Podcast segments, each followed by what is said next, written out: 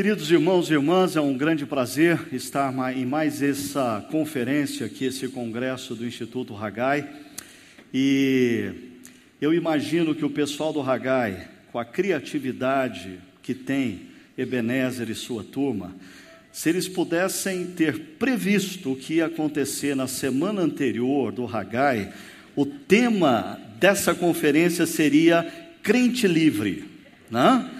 Numa alusão ao passe livre que mobilizou tanta gente nas ruas da cidade. E eu, como ah, alguém que ah, aderiu ao manifesto, eu vim sem ah, a gravata para deflagrar a campanha Pastor Livre, certo?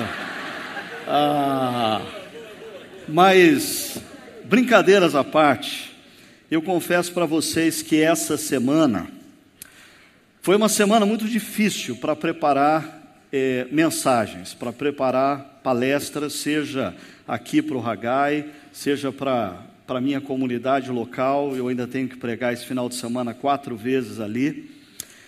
Ah, porque vendo o que aconteceu no nosso país, nas ruas das nossas cidades, ah, eu me lembrei que o salmista constantemente nos convida a orar pela cidade. No caso, o salmista pede para orar por Jerusalém. E isso me fez pensar: nós precisamos orar pelas nossas cidades. É, é interessante que esse, esses manifestos eles tiveram uma percepção estratégica que, na maioria das vezes, falta para as nossas igrejas.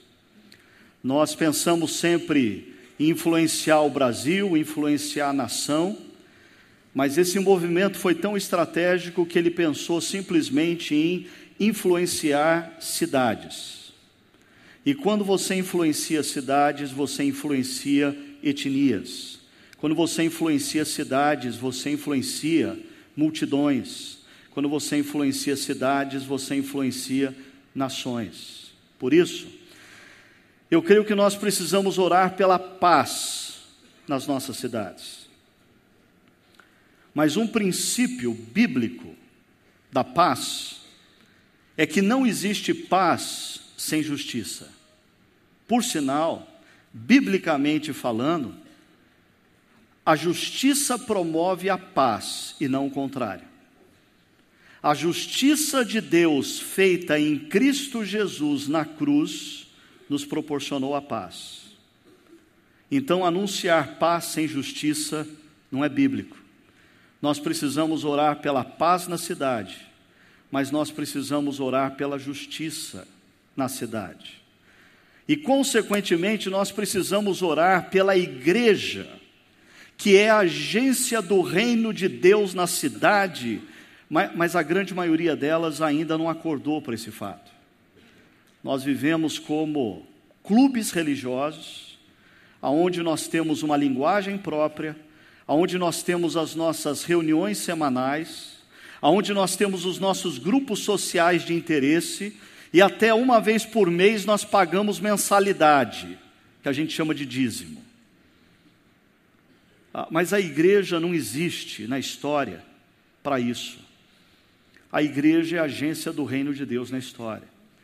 Se existe alguém que tem uma mensagem capaz de promover justiça e paz, é a igreja. Por isso nós precisamos orar pela igreja, pela igreja na cidade. Agora, no próximo mês de agosto, foi feita menção do CTPI, Centro de Treinamento para Plantadores de Igreja. Nós temos um encontro, uma conferência marcada em agosto, que justamente a temática é o Evangelho todo para a cidade toda devido à nossa percepção de que as nossas igrejas precisam resgatar a mensagem capaz de promover justiça e paz, o Evangelho. Nós precisamos resgatar a centralidade do Evangelho nas nossas vidas. Tem muita religiosidade na nossa vida e pouco Evangelho. Muitos usos e costumes e pouco Evangelho. Muita expectativa do que nós gostaríamos de ser e pouco Evangelho. Nós precisamos resgatar o Evangelho nas nossas igrejas. no púlpito das nossas igrejas, nas músicas das nossas igrejas, nos relacionamentos das nossas igrejas. Nós precisamos resgatar o Evangelho na missão das nossas igrejas na cidade. Então, eu queria fazer uso de alguns minutos da minha preleção para convidar você a fechar os seus olhos, curvar sua cabeça e junto comigo nós orarmos pelas cidades, pela paz, pela justiça e pela igreja na cidade. Senhor, como o teu povo aqui reunido, parte da tua igreja no Brasil. Nós queremos levantar as nossas vozes nesse momento e pedir ao Senhor que derrame sobre as cidades brasileiras paz. Senhor, com teu poder, com a tua graça, dilui a violência, desagrega os agressivos e derrama sobre as nossas cidades a paz. Mas, Senhor, queremos também reconhecer que o movimento que tomou conta das ruas das nossas cidades nesses últimos dias está relacionado à percepção do povo da falta da justiça. Por isso nós queremos te pedir, derrama sobre o nosso país justiça. Sensibiliza, Senhor, o coração dos nossos governantes, ilumina a mente dos homens que detêm o poder, tanto no poder legislativo, executivo, judiciário dessa nação. Constrange esses homens e essas mulheres com o teu poder, com a tua graça, com o teu amor, para que eles se tornem efetivamente promotores de justiça. Senhor, Levanta a tua igreja. Levanta a tua igreja para ser um instrumento do Senhor, de anúncio efetivo do Evangelho todo para a cidade toda. Senhor, que o resgate da mensagem central do teu evangelho, o que aconteceu naquela cruz quando Jesus derramou seu sangue em favor de nós, venha ao Pai transformar vida de pastores, de líderes, de crentes, de igrejas, de famílias, de cidades e da nossa nação. Nós levantamos, ó Pai, essa oração e colocamos diante do Senhor, reconhecendo a nossa fragilidade e as nossas impossibilidades, mas também reconhecendo que Teu é o poder e nada é impossível para o Senhor, e é no Senhor que nós colocamos a nossa confiança, em nome de Jesus. Amém, Senhor. Mas então vamos para o nosso tema: livres para amar. E eu queria começar esse tema lembrando vocês de uma famosa parábola contada por Jesus, uma parábola é, acerca de um pai gracioso com dois filhos complicados. Um dos filhos, talvez um rapaz de aproximadamente 20 anos de idade, ah, que um dia resolve abandonar o curso de engenharia na Universidade Federal para torrar o dinheiro do pai fazendo mochilão pela Europa. O outro filho, não menos complicado, talvez com seus 38, 40 anos de idade, solteiro, sem casar, sem namorado e possivelmente não vai conseguir casar porque era chato demais. Ainda vive com o pai, azedo, amargo.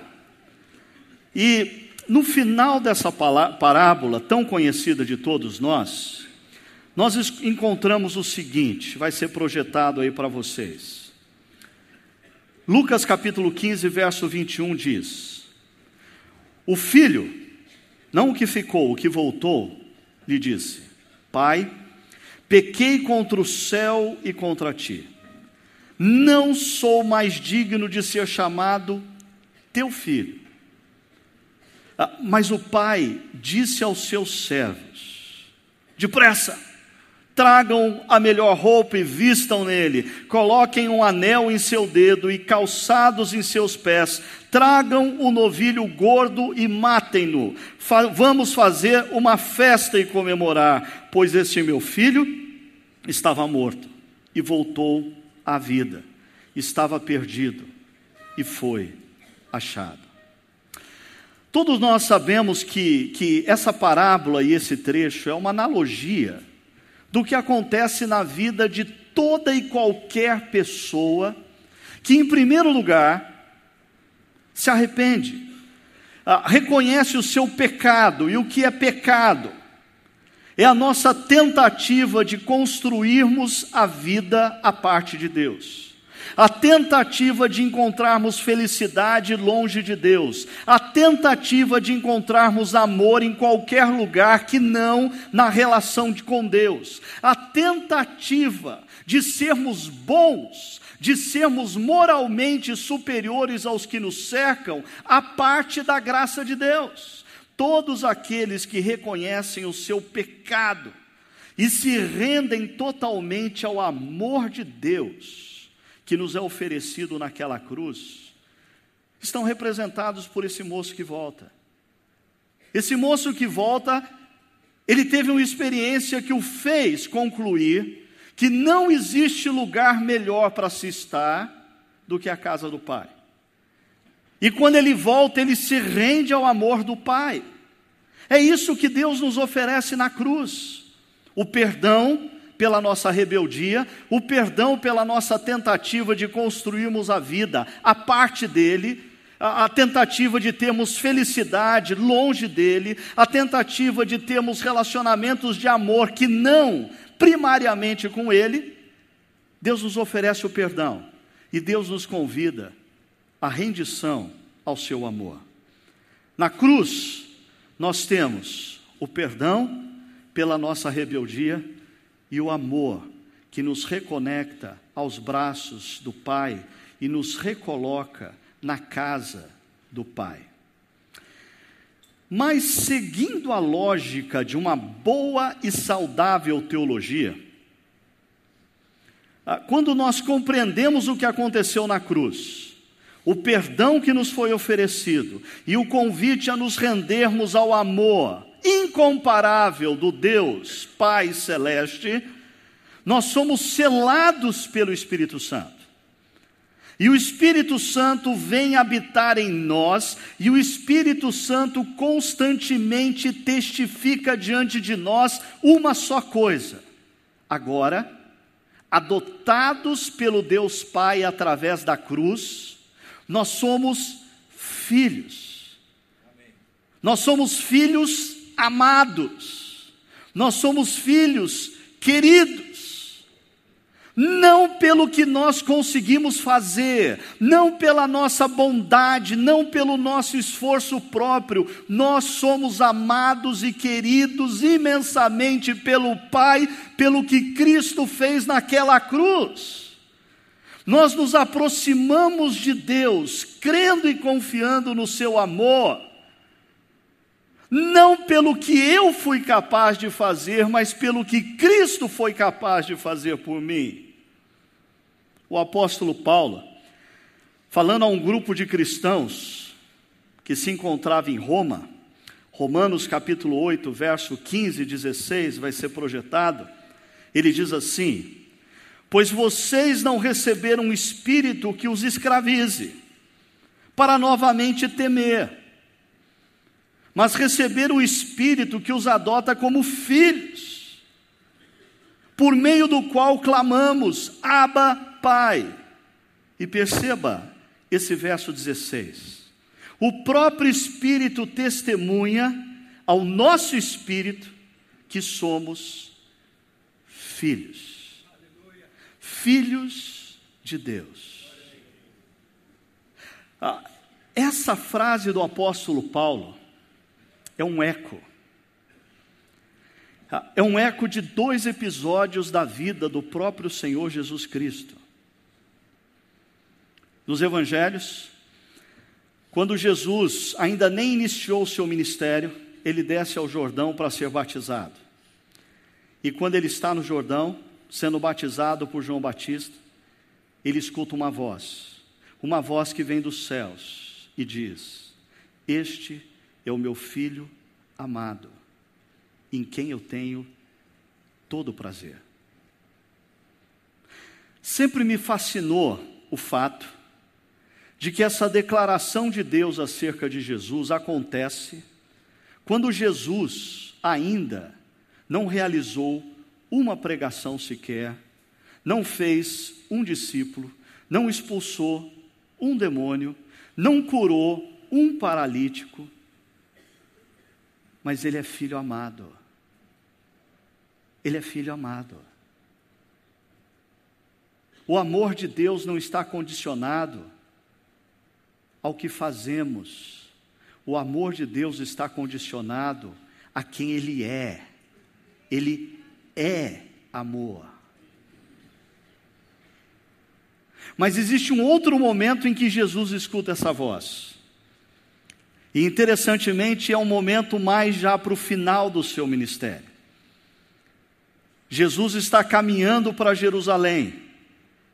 Jesus vai ser preso, vai ser humilhado, vai ser ferido, vai ser julgado injustamente, vai, vai ser rejeitado pela multidão, vai ser ridicularizado nas ruas de Jerusalém, vai ser colocado numa cruz entre dois bandidos e vai morrer da forma mais cruel possível na época. E Jesus está num monte que nós chamamos de Monte da Transfiguração. E ele escuta essa voz novamente dizendo: Este é o meu filho amado, em quem eu tenho todo prazer. O amor de Deus por nós não está condicionado ao nosso sucesso diante de homens e mulheres. O amor de Deus por nós não pode ser medido pelas circunstâncias que nos envolvem. O amor de Deus por nós não está condicionado ao que, o que vai acontecer na minha vida amanhã. É aos meus olhos bom ou ruim, é aos meus olhos excelente ou péssimo. O fato é que Deus me ama. E a grande questão que muitas vezes nós enfrentamos no nível espiritual é que o diabo constantemente se aproxima de nós para colocar dúvidas no nosso coração acerca do amor incomparável de Deus diante das circunstâncias. Jesus está caminhando para Jerusalém para sofrer, para ser humilhado, para ser injustiçado, para ser morto. E a voz que ele escuta dos céus diz: este é o meu filho amado, em quem eu tenho todo prazer. Em outras palavras, quando o apóstolo Paulo faz uso em Romanos dessa expressão, de que nós somos filhos e que o Espírito Santo testifica que nós somos filhos, o apóstolo Paulo está dizendo que o Espírito Santo constantemente nos relembra que o Pai nos recebe de volta a casa com enorme graciosidade, ele coloca em nós constantemente vestimentas de primeira linha, completamente limpas. Deus nos recebe e nos restitui o anel da filiação que nós perdemos numa terra distante, e ele faz uma grande festa nos céus, um churrasco celestial. Por causa de mim e de você. Existe uma grande festa nos céus por causa de mim e você. Eu gosto então de sempre pensar que uma das tarefas do Espírito Santo nas nossas vidas é, é, nos oferecer constantemente a mesma experiência que Jesus teve no batismo e no Monte da Transfiguração. De ouvirmos essa voz que vem dos céus ecoar dentro de nós, dizendo: Ricardo, você é filho amado. E Deus tem todo o prazer em você. Não importa o que você fez ou deixou de fazer. Não importa se o seu ministério será mal ou bem sucedido. O que importa é o que Deus diz acerca de você. E o que Deus diz acerca de você é que você é filho amado em quem Ele tem todo o prazer. O problema, queridos, é que enquanto nós não compreendemos o que aconteceu na cruz, preste atenção nisso, enquanto nós não compreendemos o que aconteceu na cruz, e, consequentemente, enquanto nós não ouvimos essa voz no nosso interior, essa voz que vem da eternidade ecoar dentro de nós, dizendo: Você é filho amado em quem Deus tem todo o prazer. Enquanto nós não entendemos o que aconteceu na cruz e não ouvimos essa voz, as nossas vidas são reféns das nossas histórias, das nossas frustrações, que geram constantes demandas e fazem com que nós estejamos sempre procurando amor no lugar errado, sempre procurando amor no lugar aonde nós jamais vamos encontrá-lo, sempre demandando amor dos outros, mas os outros não têm amor para nos oferecer como nós precisamos por uma única e exclusiva razão. Os outros também são reféns das suas histórias, das suas frustrações das suas demandas. Dá uma olhada no vídeo que vai passar em seguida e perceba como por detrás de cada face existem histórias, por detrás de cada história existem demandas, demandas que tornam as pessoas reféns de si mesmas, reféns de uma busca desesperada por compreensão do outro por amor do outro.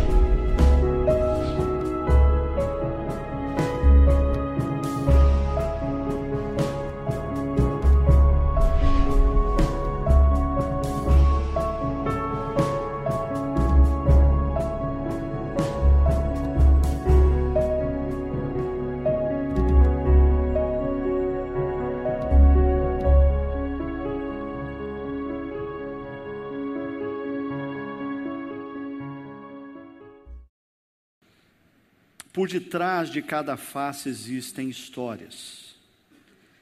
E por detrás de todas as histórias existem uma, existe uma demanda. eu preciso ser acolhido pelo outro, eu preciso ser amado pelo outro, eu preciso ser abraçado pelo outro. E por detrás dessa demanda existe, via de regra, grandes frustrações. Por quê? Quando nós falamos acerca do mandamento que Cristo nos dá, de amarmos a, Deus acima de todas as coisas e ao nosso próximo como a nós mesmos. A primeira pergunta que a gente tem que levantar é como poderemos amar nosso próximo como a nós mesmos, se nós mesmos somos reféns da necessidade de sermos amados.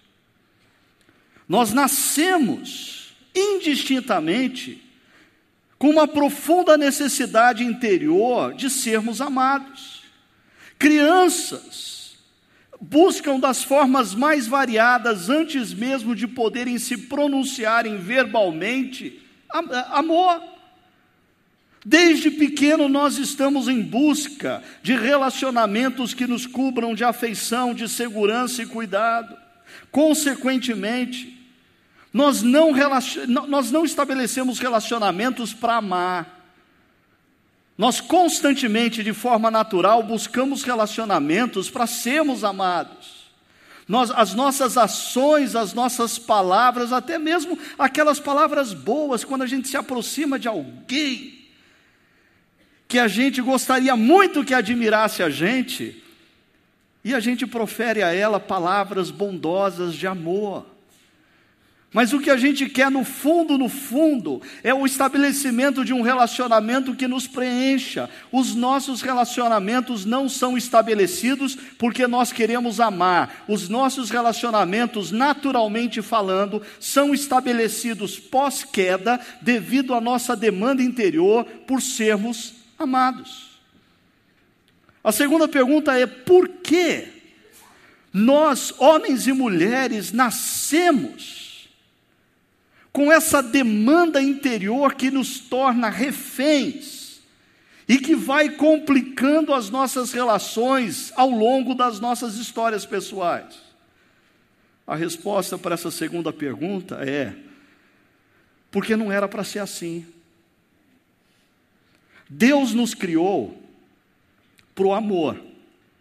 E Deus nos criou, se nós fôssemos um circuito eletrônico, com input e output. O input, o amor que vem, Deus nos criou para que nós recebêssemos dele, dele, o Deus Criador, o amor enfim, do amor incomparável, o amor maravilhoso, o amor sensacional. Deus, quando decide criar o universo e os seres humanos, ele o faz porque ele deseja compartilhar o que ele é com a sua criação e a sua criatura. Amor. E como o amor de Deus é infindo e incomparável para vasos pequenos como nós, a relação com Deus certamente geraria um derramar, um transbordar, e nós seríamos capazes de amar os nossos semelhantes a partir do transbordar do amor de Deus em nossas vidas. Aí ficaria muito mais fácil, porque Deus derrama o seu amor incomparável sobre nós, nós somos plenos de amor e não precisamos demandar amor de ninguém, mas nós somos tão plenos de amor que o amor transborda e atinge aqueles que nos cercam. O problema é que os nossos primeiros pais, eles romperam com Deus Criador. Eles romperam com a fonte primária do amor. E aí, nós nos tornamos vasos pequenos, mas vazios. Sem o amor que vinha pleno de Deus e agora nós passamos a buscar nas mais variadas relações ao nosso redor o amor que só Deus pode nos oferecer. E nós constantemente então demandamos do outro o amor que eles não têm para nos dar. Essa ruptura com Deus Criador, que é a fonte primária do perfeito, do eterno, do incomparável amor, gera em nós, queridos, buscas infindáveis. Quando crianças, nós queremos ser amados. Ora, nós procuramos corresponder às expectativas dos nossos pais, para que eles digam assim: bom menino, boa menina, e com isso a gente se sinta amado. Quando essa relação não é muito estreita, mesmo quando crianças, a gente começa a querer fazer coisa errada, a gente começa a ir na contramão da expectativa dos nossos pais. Por quê? Porque nós queremos que eles percebam a nossa presença e nos amem. Quando criança, quer nós, quando nós correspondemos às expectativas dos nossos pais, quer quando nós nos rebelamos contra a vontade dos nossos pais, o desejo primário é o mesmo, nós queremos ser amados. Quando nós alcançamos a adolescência, a adolescência é marcada por dois movimentos. Em parte, um movimento de frustração com a própria relação com os pais. Ah, não é elaborado, não é verbalizado, mas existe uma frustração com o fato de que de, o, os pais não foram capazes de oferecer o amor que nós precisávamos. Então nós começamos na adolescência a buscar o amor no meio do grupo, o amor entre amigos. E aí a gente começa a se vestir como eles, a gente começa a falar como eles, a gente começa a fazer as mesmas coisas que eles. E tudo isso porque nós precisamos ser aceitos pelo grupo, nós precisamos ser acolhidos por um grupo, nós precisamos de alguma expressão de amor, de alguém do lado de fora das nossas histórias. Quando chega a juventude, início da vida adulta, a gente começa a colocar toda a nossa expectativa em sermos amados na construção de um relacionamento exclusivo. Se eu arrumar uma parceira, ou você, mulher, se você arrumar um parceiro, ah, nós, nós começamos a acreditar no seguinte: se eu arrumar um parceiro e eu me dedicar exclusivamente a ele, eu vou ser amado.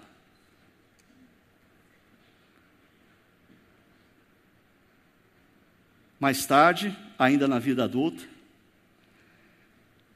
nós transferirmos para a experiência da paternidade ou da maternidade essa expectativa.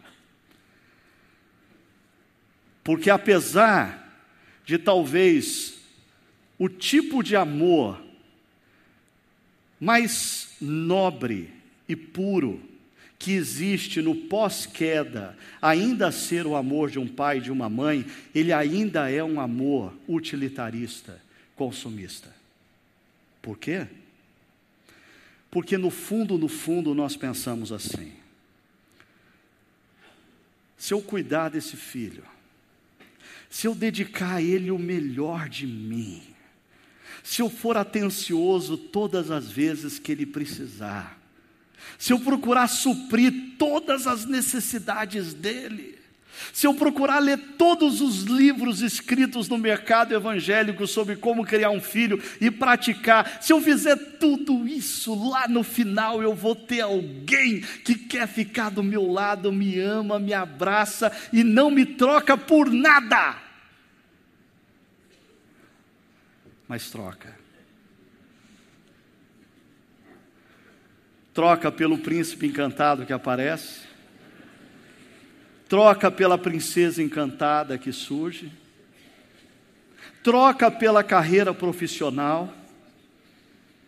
E a consequência, queridos, é que, na medida em que a vida passa, nós vamos tomando mais e mais a seguinte consciência: nós desejamos intensamente sermos amados, isso nasceu conosco. Nós procuramos estabelecer as mais variadas formas de relação para sermos amados, e quanto mais nós buscamos o ser amado, mais nós nos frustramos. Isso gera duas disfunções: A primeira disfunção: ser admirado. Ser admirado. É, porque na medida em que a vida caminha, na medida em que a gente tenta ser amado, na medida em que a gente tenta ser um bom menino, na medida em que a gente tenta ser parte do grupo, na medida em que a gente tenta encontrar a princesa ou o príncipe encantado ah, e fazer de tudo para ser amado, na medida em que a gente cria filhos e tenta fazer com que eles lá no futuro queiram ficar só com a gente, para a gente, para todos sempre, e a gente se frustra, chega uma hora que inconscientemente nós, seres humanos decaídos, carentes do amor eterno, incomparável, que só pode ser encontrado em Deus, fazemos uma opção por simplesmente sermos admirados. É mais ou menos assim que funciona a lógica. Se eles não me amam, que me admirem. É. Nós passamos a acreditar que se nos tornarmos bem-sucedidos, as pessoas vão nos admirar. Se nós tivermos um corpo jovial, bem torneado pelas academias de ginástica, com creminhos todas as manhãs para evitar todas as rugas, as pessoas vão nos admirar nós passamos a acreditar que se nós tivermos um Audi, último modelo, e usarmos por aí iPhone 5 para se comunicar no meio das pessoas, as pessoas vão nos admirar. Nós começamos a acreditar que se nós tivermos um PhD e sermos reconhecidos como um grande acadêmico, as pessoas vão nos admirar. Nós acreditamos que se nós nos tornarmos populares no Facebook, com muitos amigos, nós seremos admirados. Querido irmão e irmã, o grande problema dessa disfunção é que a gente começa a achar que ser admirado é o mesmo que ser amado, e não é. Por sinal, pastores, músicos, líderes, executivos. O grande problema de relações de admiração é que pessoas que te admiram, elas não te amam, elas só te consomem. E quando você não tiver mais nada para oferecer, elas te deixam, elas te trocam. Investir num projeto para ser admirado não é o caminho para ser amado. E o pior, nesse projeto de ser admirado, nós criamos ídolos. Ídolos que gradativamente vão nos tornando escravos. Já já eu volto nisso. Porque existe uma segunda disfunção. E a segunda disfunção é o poder. A lógica, nesse caso, é a seguinte: já que as pessoas não me amam, nem me admiram, que elas me respeitem. Que elas me respeitem. Quem cai nisso, sabe quais são as consequências? É aí que o marido um pai começa a se tornar um homem duro, rígido, amargo. É aí que jovens começam a investir todo o seu tempo na força física e na agressividade. É aí que um patrão, um chefe, um gerente, um diretor se torna uma pessoa distante, dura, inacessível e implacável.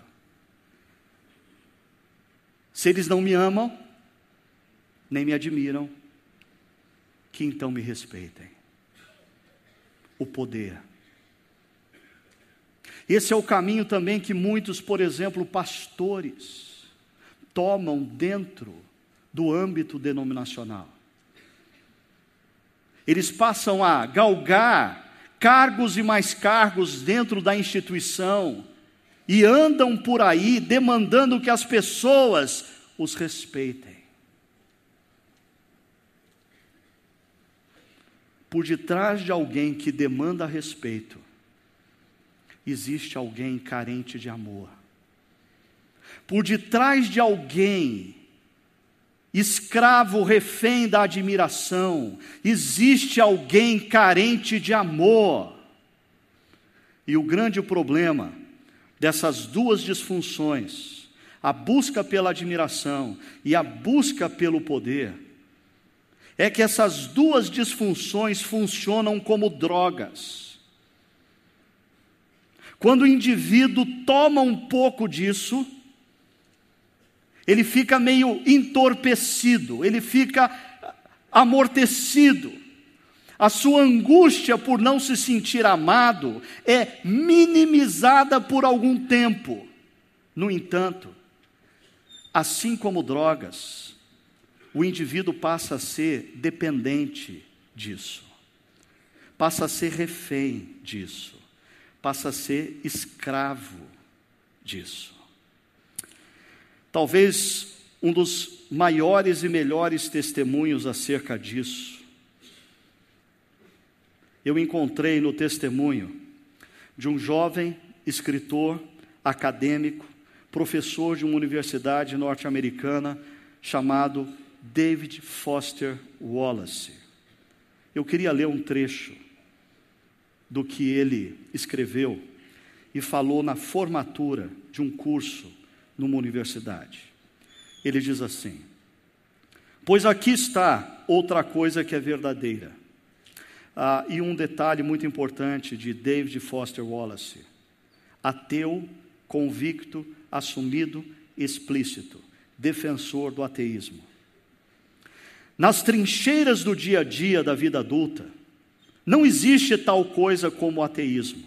Não existe tal coisa como a não adoração, Todo mundo adora algo. A única alternativa que temos é o que adorar. Um ateu dizendo. E uma excelente razão para escolher algo tipo de Deus, um tipo de Deus ou ser espiritual para adorar, seja Jesus Cristo ou Alá, seja Yahvé ou a deusa da fertilidade, ou as quatro verdades nobres, budismo, ou o conjunto de princípios éticos infalíveis, perceba essa última frase, é que qualquer outra coisa que você adorar, para ser admirado ou para ter o poder, qualquer outra coisa que você adorar te comerá vivo.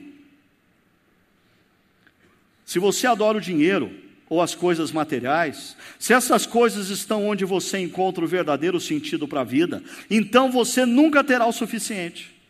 E isso me faz lembrar da frase do grande Rockefeller, quando questionado quanto de dinheiro um homem precisa para ser feliz, a resposta clássica só um pouco mais. Nunca sentirá que tem o suficiente. É verdade. Adore o seu próprio corpo e beleza, seu poder de sedução, e você sempre se sentirá feio. E quando o tempo e a idade começam a aparecer, veja essa frase: você experimentará a morte milhares de vezes, todas as vezes que você olhar pela manhã no espelho antes que você finalmente seja enterrado. De certa forma, todos nós já sabemos disso tudo, já foi codificado em mitos, provérbios, clichês, comentários, ditados, parábolas. O esqueleto de toda grande história. O segredo é manter diariamente a verdade evidente na, na sua consciência. Adore o poder. Você se sentirá fraco e temeroso e precisará de mais poder sobre os outros para manter o medo à distância. Adore seu intelecto, seu PhD, sendo visto como inteligente. Você terminará se sentindo estúpido, impostor, sempre próximo de ser descoberto. É impressionante para mim e assustadora a percepção do David Foster Wallace quando ele escreve: Os ídolos comem vivos os seus adoradores. Busque construir admiração e poder, e você construirá ídolos, e ídolos comem vivos os seus adoradores, seja o ídolo do dinheiro, seja o ídolo do sucesso, seja o ídolo da beleza física, seja o ídolo do poder, não importa, os ídolos são cruéis, eles comem vivos os seus adoradores. No dia 12 de setembro de 2008, David Foster Wallace deu um tiro na própria cabeça e se suicidou.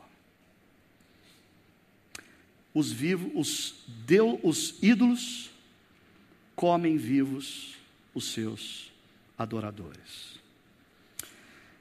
Como então ser livre para amar? Eu queria voltar no início da nossa conversa. Só existe um meio para ser livre para amar. É ouvir no nosso coração uma voz que ecoa desde a eternidade, dizendo: Você é meu filho amado, em quem eu tenho todo o prazer. Quando você escuta essa voz, essa voz te liberta da tirania que te oprime pela necessidade constante de ser amado. Quando você escuta essa voz, essa voz te liberta das disfunções e dos ídolos gerados por essa tirania opressora em ser admirado ou ter o poder. Quando você escuta essa voz que diz: Você é meu filho, você é minha filha amada uma luz ilumina a minha mente para eu compreender o que aconteceu na cruz. Uma luz ilumina o meu coração para receber o perdão de Deus pela minha rebeldia de tentar buscar amor em tantos outros lugares que não nele. Uma luz ilumina o meu ser para compreender que naquela cruz Deus oferece o seu perdão e o seu amor incondicional, o seu amor eterno, o seu amor incomparável para encher a minha vida e fazê-la transbordar. Essa voz elucida a minha mente quanto ao que aconteceu na cruz. Essa voz convence meu coração que não existe outro lugar em terras distantes que possa me oferecer o amor que eu só posso ter na casa do Pai. Essa voz traz de volta o meu coração para os braços do Pai. Essa voz me liberta de ídolos, essa voz me liberta, me liberta para amar os que me cercam. Henry Nouwen, falecido padre católico holandês, escreve em seu livro clássico A Volta do Filho Pródigo o seguinte, minha última citação: A casa é o centro do meu ser, onde posso ouvir a voz que diz: Você é meu filho amado, sobre você ponho todo o meu carinho. Eu ouvi essa voz, dirigiu-se a mim no passado e continua a falar agora. É a voz do amor que é eterno, perdura para sempre e se transforma em afeto quando é ouvida. Quando ouço, sei que estou em casa com Deus e nada tenho a temer. Como filho amado, posso interpelar, consolar, admoestar e encorajar, sem medo de ser rejeitado ou necessidade de afirmação. Como amado, posso sofrer perseguição, sem desejo de vingança.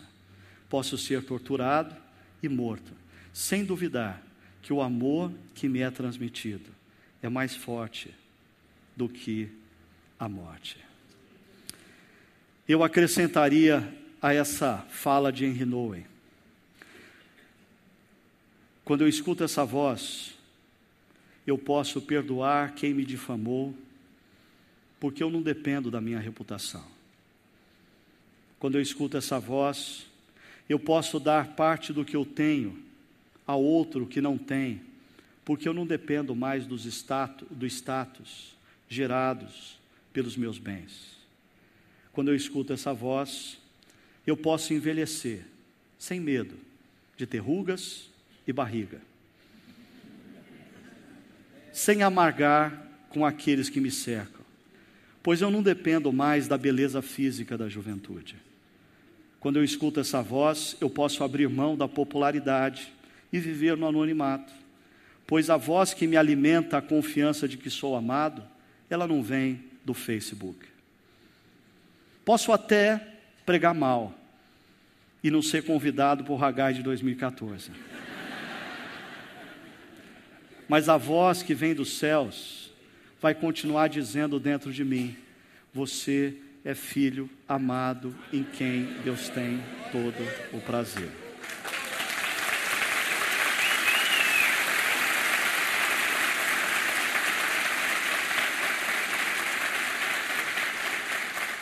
Assim, queridos, concluo.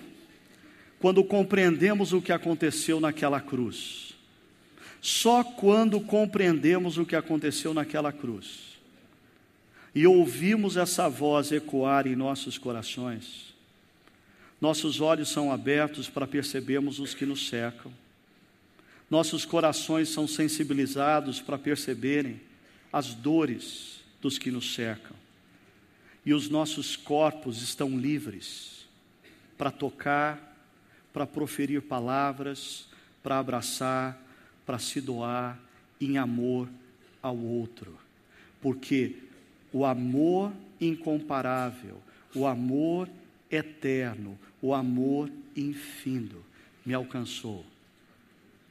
E ele é tão grande eu sou tão pequeno que ele transborda. E que assim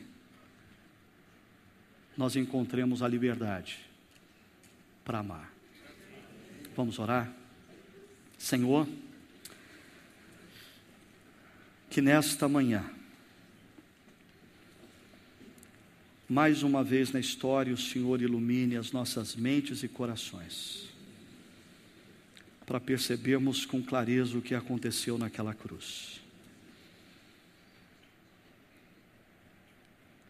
Que homens e mulheres aqui presentes se rendam ao perdão que nos é oferecido, por tentarmos construir as nossas vidas longe do Senhor. Que homens e mulheres se rendam ao teu amor, que é incomparável, eterno, é infindo. E que o nosso amor por aqueles que nos cercam seja meramente consequência do impacto causado em nós pelo teu amor. Transborda, Senhor. Transborda em nós o teu amor. Liberta-nos, ó Pai. Liberta-nos de ídolos que nos fazem reféns. Liberta-nos para amarmos ao Senhor acima de todas as coisas e aqueles que nos cercam, como a nós mesmos. Para a tua honra para a tua glória, em nome de Jesus. Amém.